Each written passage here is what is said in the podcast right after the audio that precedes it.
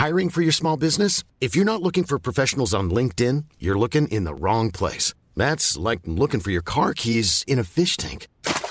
LinkedIn helps you hire professionals you can't find anywhere else, even those who aren't actively searching for a new job but might be open to the perfect role. In a given month, over 70% of LinkedIn users don't even visit other leading job sites. So start looking in the right place. With LinkedIn, you can hire professionals like a professional. Post your free job on linkedin.com slash people today.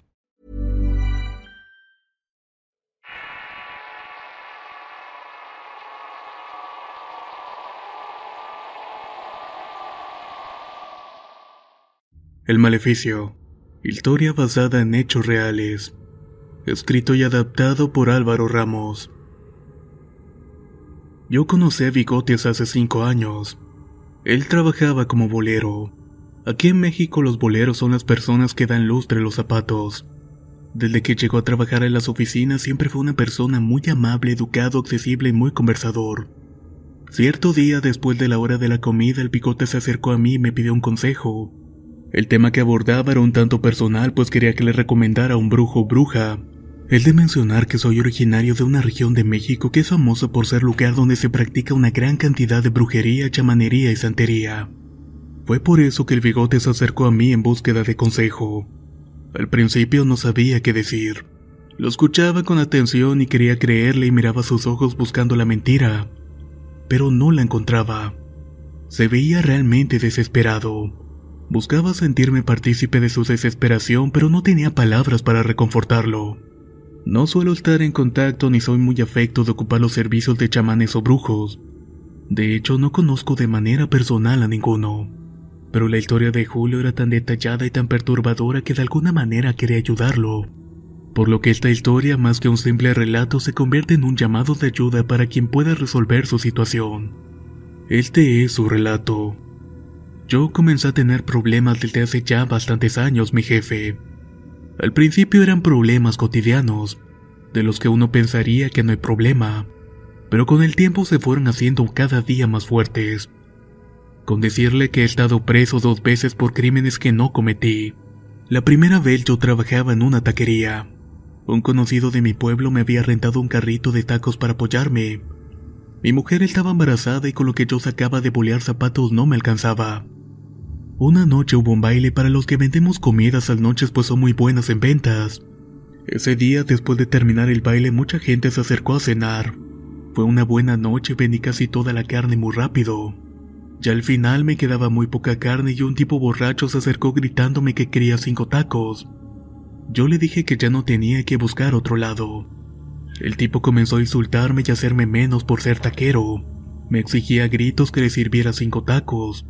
Yo le repetía cada vez más molesto que ya no tenía carne, que la carne que tenía en la parrilla eran para los últimos tacos del cliente que estaba a su lado. De inmediato el hombre sin importarle lo caliente de la parrilla deslizó su mano sucia hacia la carne y tomó un puño, mismo que me aventó directo a la cara. Yo puedo ser una persona muy pacífica, pero cuando uno lo insulta se defiende. Inmediatamente tomé un cuchillo y salí a enfrentarlo. El tipo corrió como pude y yo hice lo mismo. No le iba a hacer daño, solo quería espantarlo para que no volviera. Esa noche cerré el puesto y me fui tranquilamente a mi casa. Al otro día, mientras trabajaba en una cantina como lo hacía del diario, un par de policías entraron y me detuvieron por el asesinato de un hombre. Resultó que aquel hombre borracho con el que tuve problemas la noche anterior había aparecido muerto en un callejón. Tenía una herida de bala en el costado y el tiro de gracia y según las investigaciones de la policía, la única persona con la que había discutido antes de morir era yo. Todo según los testimonios recabados con algunos testigos.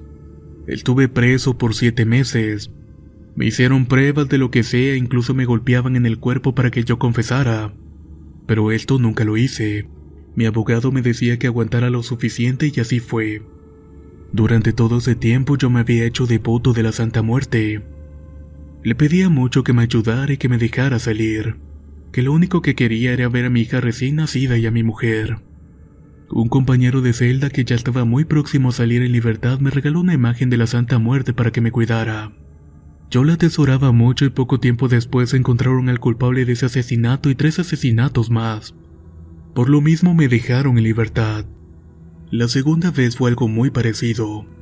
Tuve un problema con una vecina con la que años antes ya había tenido problemas. Y en esa ocasión, mientras ella se encontraba fuera de la ciudad, alguien entró a su casa y le robó. Por supuesto que ella me acusó directamente a mí por los problemas de antaño, y de nuevo me fui preso. La mujer presumía tener algunos conocidos en la fiscalía y en el ayuntamiento, por lo que fue muy fácil para ella meterme preso, incluso en uno de los careos ella me dijo, te advertí que no te metieras conmigo. Ahora vas a ver de lo que soy capaz. Pero nadie hizo nada. Durante esa segunda estancia en la cárcel yo era más devoto de la niña blanca. Ella siempre me cuidaba en aquel momento, y cuando comencé a rezarle ella me ayudó a salir de ahí. Por lo que para demostrarle mi amor por ella me tatuó en la espalda su imagen. Aún conservaba aquel regalo de mi ex compañero de celda que me había dado y también había comprado una cadena con un dije. De alguna manera eso me hacía sentir más protegido. En aquella ocasión solo estuve preso dos meses, y justo como la vez anterior encontraron a los dos culpables del robo. Esto porque los cacharon intentando vender algunas joyas de aquella mujer y una televisión. De nuevo salí libre gracias a la ayuda de mi santa. Ya estando libre seguí con mi vida trabajando por las mañanas boleando zapatos, y por las noches atendía al bar de un hombre que no prefiero mencionar pero él te le conocía desde joven. Cierta noche al bar llegó una cara familiar y era mi ex compañero de celda en la cárcel. Fue directo a la barra y me saludó con mucha emoción. Le daba bastante gusto volver a verme. Esa noche estuvimos platicando bastante rato. Yo le agradecí mucho por aquel regalo y por involucrarme en el culto y veneración a la Santa Muerte. Él me dijo que no era nada y que ahora me tocaba ayudar a alguien más de la misma manera en que me ayudó a mí. Antes de irse abrió la mochila que llevaba con él y del interior sacó una figura de yeso de la Santa Muerte y me la dio. Me dijo que a él lo había ayudado mucho a salir adelante y que esperaba que hiciera lo mismo conmigo. Esa noche llevé la figura a mi casa y la guardé para mostrársela a mi mujer al otro día. Y esa noche precisamente soñé con fuego. A mi mujer no le agradó mucho la sorpresa. De hecho, ella es muy católica y no acepta la existencia de la Santa Muerte. Es más, Incluso le teme. Pero yo le expliqué que no era mala y que incluso me había ayudado mucho. Mi mujer aceptó que la conservara, pero nada convencida. Solo lo hacía porque sabía que significaba mucho para mí. No le puedo decir que fue ese momento que comenzó todo, pero sí que la presencia de la muerte en mi casa me causaba muchos conflictos. Las peleas con mi mujer eran muy constantes y mi hija pequeña se enfermaba muy seguido. Yo en aquel entonces tenía dos trabajos por así decirlo y el dinero alcanzaba menos que cuando solamente tenía uno. Y además de todo seguía teniendo sueños extraños. En hechos veía incendiarse la casa de un vecino que tenía años sin vivir ahí. El tiempo pasaba y mi mujer estaba harta de todo. De la falta de dinero y de la energía negativa que se sentía en toda la casa. Por lo cual tomó una decisión. O se quedaba mi figura de la Santa Muerte o se quedaba ella con mi hija. Obviamente decidí por mi familia. Esa tarde llegué al bar y el dueño estaba ahí, le expliqué la situación y le conté la historia, junto con mis sueños y todo lo que venía pasando. Él me dijo que si quería él me aceptaba la Santa Muerte y la pondría en el bar para que yo pudiera verla todos los días. La idea me pareció perfecta. Así yo podría seguir haciéndole ofrendas y rezándole a diario. En ese momento se la entregué e hicimos lo que se podría llamar un bautizo. Ahora yo era el padrino de esa figura y el dueño de ese bar era mi compadre. Una semana después de eso, el dueño del bar compró el terreno de mi vecino, tiró la casa y bordeó el terreno. Esto según porque en ese terreno iba a construir una pequeña alberca para fiestas. Pero esa no era la razón. Una tarde llegué al bar y me recibieron con la noticia de que estaba despedido. El nuevo encargado me entregó un sobre con dinero y me pidió que firmara una carta de renuncia. Todo esto por orden del dueño. Lo hice y al final de cuentas el dueño sabe por qué hace las cosas. Aún así decidí ir a buscarlo a su casa para darle las gracias por todo, pero no me recibió. Traté de hablar con él durante días, pero nunca lo encontraba. Cierta noche llegó a mi casa un conocido que se caía de borracho y lloraba. Dentro de lo que me decía me contó el porqué del dueño del bar me había corrido. Resulta que una bruja le había dicho que la Santa Muerte que yo le había regalado cargaba oro, y que los sueños que yo tenía de fuego significaban que en aquel lugar había oro enterrado. justo el lugar donde yo había soñado que se quemaba algo. La bruja le dijo que tenía que buscar ahí y encontraría las riquezas. El hombre de inmediato compró el terreno y comenzó a cavar. La historia de la alberca era mentira, y la barda era para que nadie viera lo que pudiera sacar de ahí. La persona que me fue a contar esto conocía la historia porque era parte de los albañiles que trabajaban en el terreno, y estuvo presente en el momento que encontraron las tres vasijas llenas de oro. Me dijo que el dueño del bar les había pagado por adelanto dos semanas de trabajo, y que cuando encontraron el oro a cada uno le dio un equivalente Ryan Reynolds here from Mint Mobile. With the price of just about everything going up during inflation, we thought we'd bring our prices down. So to help us, we brought in a reverse auctioneer, which is apparently a thing.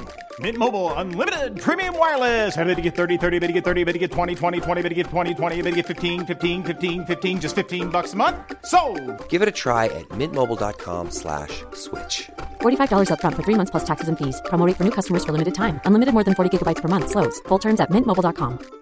Hiring for your small business? If you're not looking for professionals on LinkedIn, you're looking in the wrong place. That's like looking for your car keys in a fish tank. LinkedIn helps you hire professionals you can't find anywhere else, even those who aren't actively searching for a new job but might be open to the perfect role. In a given month, over 70% of LinkedIn users don't even visit other leading job sites. So start looking in the right place. With LinkedIn, you can hire professionals like a professional. Post your free job on linkedin.com/people slash people today. De 20 mil pesos en pura sedacería de oro. Todo esto cambió de su silencio e incluso los amenazó. Si alguien de ustedes le dice algo de esto, el bigotes lo mando matar. Así que se quedan callados. Al parecer a mi conocido le remordía la conciencia de saber que eso pudo haber sido mío, y pensaba que el hombre me iba a dar en agradecimiento algo, pero no. Pasé varios días pensando en eso y le comenté a mi mujer. Ella solo me dijo que lo que no era para mí no iba a ser nunca, pero yo esperaba más apoyo. Esperaba una disculpa por hacerme regalar la figura, pero no. Ella se aferraba que para tener dinero hay que trabajar. Con el paso de los días tomé la decisión de comprar en secreto otra figura de la muerte y pedirle al hombre del bar que fuera padrino de mi santa. Por lo que fui a su casa y esperé varias horas hasta que por fin llegó.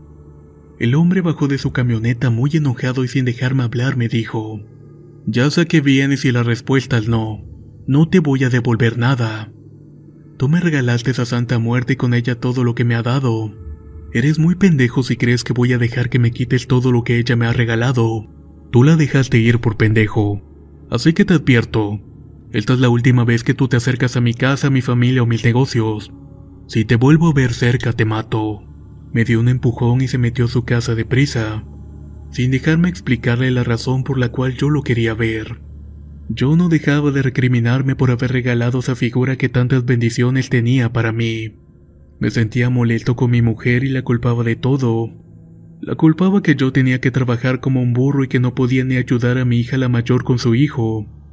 Estaba muy deprimido y no sabía qué hacer hasta que un primo me recomendó ver a una bruja, que ella me ayudaría a sacarme las malas energías y pues a estas alturas no tenía nada que perder. Bueno, salvo dinero. Lo último el bigote lo contaba con un poco de risa, habían pasado más de dos años desde que comenzó a ver a la famosa bruja regularmente. Él cuenta que cada visita le costaba entre 300 y 500 pesos, por lo cual tenía que trabajar mucho para poder acudir a sus sesiones.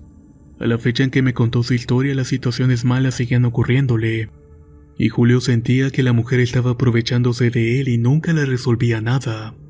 La última vez le había pedido 30 mil pesos para hacer un trabajo que lo libraría del todo mal que le estaba sucediendo. Y la historia aún continúa. La primera vez que fui a ver a la mujer, esta me recibió y me dijo mi nombre. Pensé que era fácil de reconocerme y en algún momento mi primo le dijo que iría a verla, por lo que con la simple descripción me reconoció. Me invitó a pasar a su sala y quiso platicar conmigo. Quería saber lo que me había llevado a su casa y le contesté. Llevo meses o hasta años teniendo una mala racha, y quiero saber si usted me puede ayudar. A lo que su respuesta fue, pueda que tenga algo que ver con la mujer de negro que traes cargando la espalda. Me di cuenta que se refería a mi tatuaje. Muchas veces ella trata de decirte cosas y no las escuchas. Esa mujer brilla pero va perdiendo el brillo. Tú dejaste ir una oportunidad para salir adelante pero no fue casualidad. Ni fue tampoco porque hayas entregado tu suerte. La prueba es que la mujer que cargas en la espalda todavía brilla. El problema contigo es mayor. Hay alguien que te tiene trabajado. Te hicieron un trabajo desde hace años y entonces nada de lo que hagas o nada de lo que te propongas se cumple. Esta es una mujer y es alguien de tu pasado. Yo trataba de hacer memoria, pero no recordaba que ninguna de las mujeres con la que viví me odiara tanto para hacerme algo por el estilo. Le comenté que no tenía idea y que nunca he sido de tener problemas con mis mujeres, excepto con mi actual mujer con la que ya tenía problemas muy seguidos. La mujer me dijo que no era ella, que incluso podía ver que ella pedía mucho por mí y que me cuidaba siempre. Le dije por favor que me dijera quién era y ahí comenzó la sacadera de dinero. Primero me pidió 200 pesos pero solamente cargaba conmigo el dinero de la casa, así como un anillo de plata que me había regalado mi señora madre. Pues la mujer me pidió el anillo y se lo di. Ella me reveló que la mujer que me tenía trabajando era una mujer mayor, una mujer podrida por dentro y con la capacidad de hacerme daño, ya sea por medio de la brujería o por medio del dinero que ella tenía, que yo en el pasado le provoqué tal enojo que el día de hoy no me lo perdona y que me quería ver hundido. La única persona con esa descripción era mi vecina, la cual me odiaba por un problema familiar que al principio no tenía nada que ver conmigo, pero que por las circunstancias me fueron involucrando hasta que tuvimos ese altercado. Yo tratando de poner a prueba las verdaderas capacidades de la supuesta bruja le dije que no conocía a nadie, y me dijo que claro que la conocía y que incluso ya me había metido preso en el pasado que si quería verificar su historia podía buscar afuera de la casa retazos de ropa que ella robaba de mi tendedero, que también las trabajaba con alcohol y otras hierbas para desearme la miseria. Esa tarde llegué rápidamente a mi casa. Busqué alrededor y efectivamente había en la banqueta y en el terreno pedazos de ropa cortadas con tijeras y que tenían un olor bastante feo.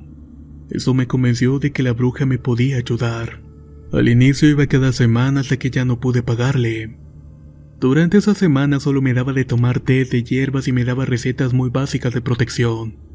Cosas con listones, espejos y velas que nunca daban resultado. Un día yo había hecho un trabajo de la bañilería en Jalapa y me habían pagado muy bien. Usé parte de esa paga para ver a la bruja.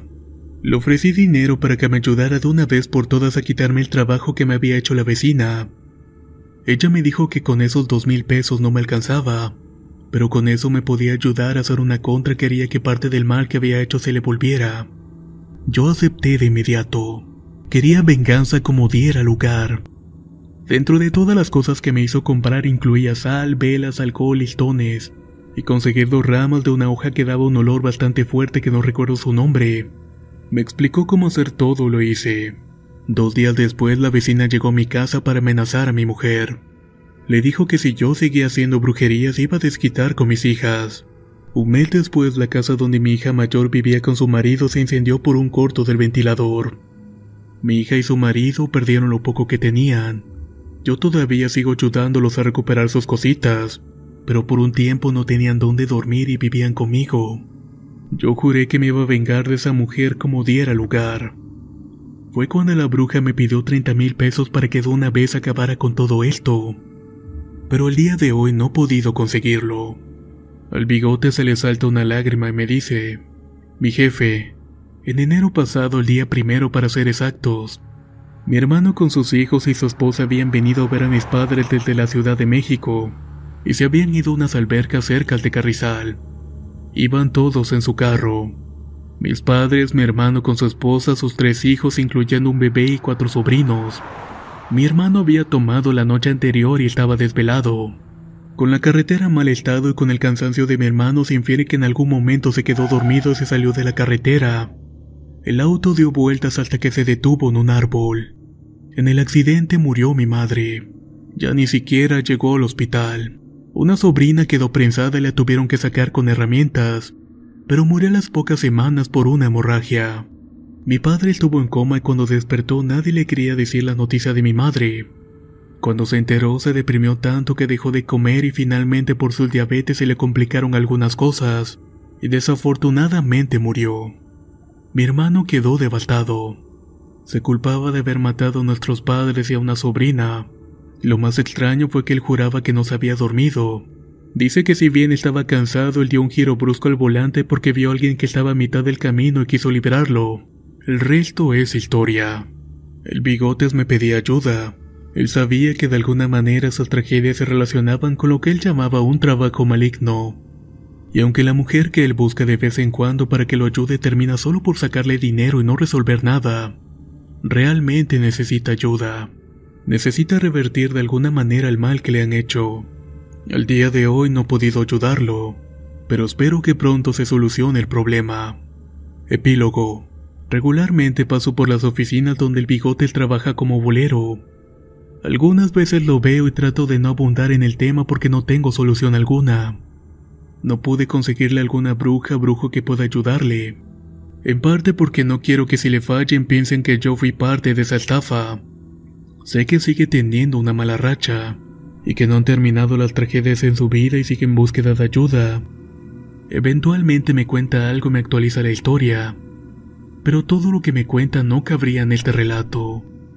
Quizás con el tiempo iré actualizando un poco más la triste historia del bigotes, pero por lo pronto hasta aquí la dejamos. Deja un enlace con una de las pocas notas que salieron en aquel momento sobre el accidente de su familia. Y si les gustó el relato no olviden suscribirse y activar las notificaciones. Nos escuchamos en el próximo relato.